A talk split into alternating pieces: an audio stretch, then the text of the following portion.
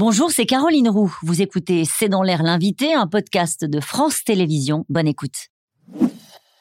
Bonsoir à toutes et à tous, bienvenue dans C'est dans l'air. Mon invité ce soir est Alain Bauer. Bonsoir. Bonsoir. Merci d'avoir accepté cette invitation. Je rappelle pour ceux qui ne le sauraient pas que vous êtes professeur de criminologie au Conservatoire national des arts et métiers mais vous êtes aussi amateur de cinéma.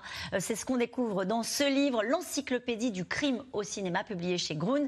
Alors dans ce livre, vous racontez avec Stéphane Boutsock, et chroniqueur cinéma à RTL, comment les grands faits divers, les attentats, les grandes affaires politico-financières euh, euh, ont marqué les esprits, d'une part, mais aussi ont donné lieu à de grands et de moins grands films. On va en parler dans un instant. C'est vrai qu'en ce moment, quand on allume sa télé, sa radio, on se dit souvent cette phrase, la réalité dépasse la fiction la réalité dépasse toujours la fiction et la fiction donne une nouvelle image de la réalité. Mm. Soit elle le fait quasiment sur l'instant, avec les moyens du bord et souvent des approximations assez considérables, mais c'est le moment où vous avez, sur la base d'une histoire vraie, genre on n'est pas sûr que le film soit vrai, L'histoire au début l'était, et puis une assez grande liberté de créativité existe. Souvent, j'ai été appelé à faire du, commentaire ou du consulting pour des réalisations euh, cinématographiques. Il y a une immense différence entre les États-Unis et la France, par exemple. Eh bien, la France, euh, le réalisateur vous dit oui, tu as raison, Coco, virgule, mais c'est de la fiction, point. Aux États-Unis, c'est oui, bien d'accord. Alors, on fait exactement comme ça. Donc, faut le mettre à gauche, on le met à gauche. L'autre truc, on le met à droite, on le met à droite. Et le consultant a un rôle très important pour rendre la fiction plutôt docu-fiction que fiction. Mm. Et en fait, quand vous regardez les films, les séries d'ailleurs, etc., vous avez trois niveaux d'adaptation cinématographique. Le n'importe quoi sur la base d'une histoire vraie. Oui, inspiré de faits réels, débrouillez-vous avec de faits Réels et après, voilà. Et souvent, d'ailleurs, vous avez même parfois le inspiré de faits réels, virgule, mais en fait pas du tout. Ou surtout, ça n'est pas inspiré de faits réels et tout ça est une fiction. Mais si ça vous rappelle quelque chose, ça n'est pas un hasard. On joue sur une ambiguïté. On joue sur une ambiguïté. Il y a le docu-fiction, par exemple, l'essentiel est du documentaire remis en, en image. Et puis il y a des moments où on essaye de raconter une histoire d'amour, des éléments d'intimité que personne ne connaît, mais qui donnent un peu de... Pour faire du cinéma. Du chien. Et puis, il y a euh, véritablement le strict respect de tout ce qui s'est passé avec quasiment rien. C'est une sorte de reproduction du réel. Vous avez un exemple, par exemple, de reproduction du réel plutôt réussi? Le premier, 1899, euh, Georges Méliès, mm. qui fait l'affaire Dreyfus. Il l'invente totalement. C'est un tout petit film. Ouais qui crée des émeutes dans tout le pays parce que tout le monde veut le voir. Il n'y a pas de salle de cinéma, donc ça se présente dans n'importe quel espace disponible. Et c'est le premier docu-fiction de l'histoire français et il est le premier docu-fiction français censuré. Censuré. Le gouvernement a tellement peur de modifier la vérité officielle pour que les gens voient la vérité réelle, tout ce qu'ils n'ont pas pu voir au premier procès, tout ce qu'ils n'ont pas pu comprendre et, voilà. Et ça, c'est un élément où le cinéma devient la vérité. La vérité réelle contre la vérité officielle. Et c'est formidable parce que c'est 1899 et c'est Georges Méliès. Et tout commence par là. Et tout commence par là. Euh, dans ce livre, alors, la façon dont il est construit, il y a d'abord un point sur l'événement historique, puis ensuite une présentation euh, du film qui en a découlé. Pourquoi est-ce que vous avez voulu procéder ainsi et pourquoi vous vous êtes dit à un moment donné, il faut faire une encyclopédie euh, du crime au cinéma, Alain Boer? Bah, d'abord parce que souvent je me suis dit que si on n'avait pas le crime comme sujet de discussion, de théâtre, d'opéra classique, euh, de cinéma, de télévision, de faits divers dans les journaux, on n'a pas grand-chose à se mettre sous la dent dans les discussions à la maison ou au café du coin. Je le dis euh, pour les gens qui nous regardent, Alain Boer, c'est assez dingue parce qu'en feuilletant ce livre, on se dit à la fin, mais quels sont les films qui n'ont pas été tirés euh, de cette réalité un peu sordide euh, du crime, mais si on élargit des grandes affaires politico-financières, des grands drames, des profils de tueurs en série, etc. En fait, il y a assez peu de créativité. La plupart des grands films, des grands romans sont basés sur un fait générateur qui permet soit à l'imagination de prendre le dessus, mais il y a quand même l'élément basique, euh, des crimes passionnels extraordinaires, des événements majeurs de l'histoire. Et voilà. Mais nous n'avons parlé dans cette encyclopédie que du crime au cinéma, c'est-à-dire que nous sommes partis systématiquement d'un fait réel et nous sommes allés chercher ce qui en a été euh, imaginé, réalisé par la suite, y compris des films comiques. Ah oui, il y en a très peu. Pas beaucoup. Trois. Hein. trois. Mais c'était pas si mal. Le corneau, le coup de parapluie, enfin, des choses qui ont marqué le temps, mais qui sont toujours à partir d'un fait réel. Et donc, nous n'avons pas parlé des pures fictions. Il y en a beaucoup, heureusement, Heureusement. Et, et parfois beaucoup plus drôles.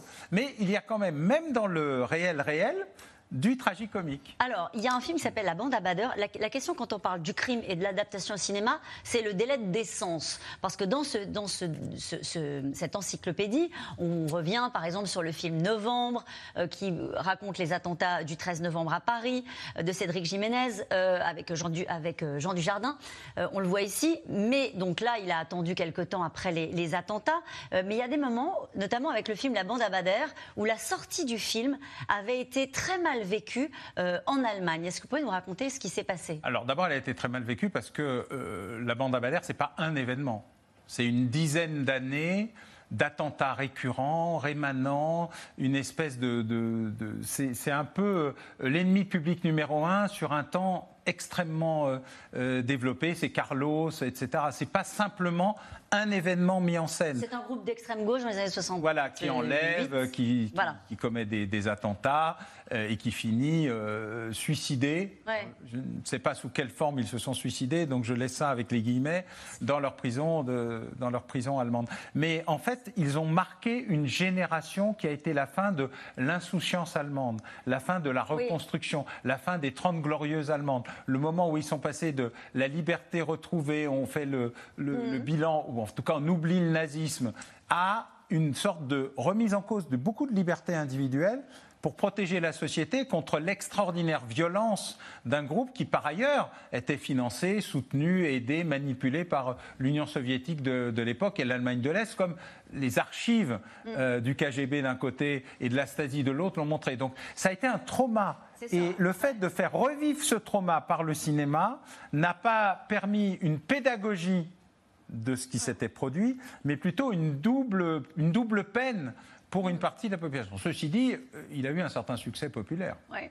Euh, on découvre dans ce livre également que un tueur en série a inspiré des dizaines de films, Euh, du Silence des agneaux, euh, en passant par des films d'Hitchcock, d'Hitchcock qui s'appelle Ed Jane, Oui. Alors, Le silence des agneaux, c'est plusieurs. hein, Hannibal Lecter est un composé de trois dont lui. Dont lui, absolument. Mais euh, oui, bien sûr, c'est il y en a qui sont un- un- un- une source d'inspiration euh, permanente. Mais euh, Dahmer, par exemple, Si. non seulement est une source d'inspiration pour le cinéma, mais pour les séries télé, pour Netflix, bref, tout le monde y est passé, parce qu'il y a une fascination morbide. Alors là, je tiens à dire, elle est vraiment morbide, vraiment. C'est-à-dire qu'on n'est plus dans la pédagogie, on est vraiment dans le film gore ou dans le film d'épouvante, des espèces de trucs entre deux où on utilise les ressorts du film d'épouvante pour que les gens se mettent dans la, dans la situation. Et en plus, c'est un film assez rare aux États-Unis qui ne se termine pas. C'est-à-dire qu'à la fin du Silence des agneaux, bah, vous ne savez pas très bien quelle est la suite. Et d'ailleurs, il y a deux films qui sont venus rajouter, plus du tout avec euh, l'actrice principale qui fait un rôle de composition. euh, Jodie Foster. Jodie Foster, absolument extraordinaire. Mais euh, vous avez surtout, euh, voilà. Mais Hannibal Lecter n'a jamais existé. Par contre, le morceau essentiel d'Hannibal Lecter, le morceau cannibale, c'est Ed Jane. Ed Jane qui a inspiré des films, euh, y compris des films d'Hitchcock, une dizaine de films. Oui, bien sûr, mais, il y en a euh, sans, sans limite. Et d'ailleurs, on n'a même pas mis ceux qui, en fait, se sont inspirés de Jane, mais tellement loin qu'on aurait pu faire un livre que sur lui, en fait. Euh, Qu'est-ce que vous avez voulu démontrer euh, dans ce livre? Est-ce que vous avez voulu démontrer quelque chose Ah non, dans ce livre? Non j'ai voulu faire en sorte avec, euh, avec Stéphane, hein, parce que le, le travail a vraiment Stéphane été, euh, Stéphane Boutsock, euh, tout à fait collaboratif, lui sur la technique cinématographique, moi sur la base de l'origine, montrer à quel point le réel était devenu un élément euh, du- de la fiction, du virtuel, et qu'on revivait de manière assez étrange le fait divers qu'on voyait dans le journal comme un élément de divertissement. Et qu'il y avait une sorte de, alors, euh, comme on dit souvent, à la mort c'est la vie. hein, c'est un élément euh, important de, de, de ce qui nous fait euh, réagir, de ce qui nous fait penser. C'est ce ça qui quel effet ça a sur nous parce que vous, vous revenez sur le film Munich, qui est un film de Steven Spielberg, qui revient sur la prise d'otages d'athlètes israéliens pendant les Lors des JO Jeux Olympiques de euh, de 72. 1972. Bon, bah là, évidemment, ça heurte ce qu'on est en train de, de vivre en ce moment. Quel effet ça a sur nous, le fait qu'on se retrouve dans la fiction sur des faits qui ressemblent tellement à notre réalité et parfois sordides? Ça dépend quand. Bon. C'est-à-dire que si on le fait de manière pédagogique avec un délai de décence, ça devient un exutoire. Comme c'est souvent le cas, parce que l'exutoire est un élément absolument important pour faire ce qu'on appelle son deuil. On peut faire son deuil d'une victime, on peut faire son deuil de quelque chose qui vous touche personnellement parce que vous êtes proche euh, des événements de la victime, etc., les attentats du Bataclan, etc. Et vous voyez d'ailleurs à quel point le, processus permet d'accompagner les familles, euh, les victimes et les gens qui ont essayé de comprendre comment ça s'est produit. Et donc ça, c'est extrêmement utile. Et puis parfois, malheureusement, ça ravive euh, la peine, euh, le dommage, et il faut l'accompagner.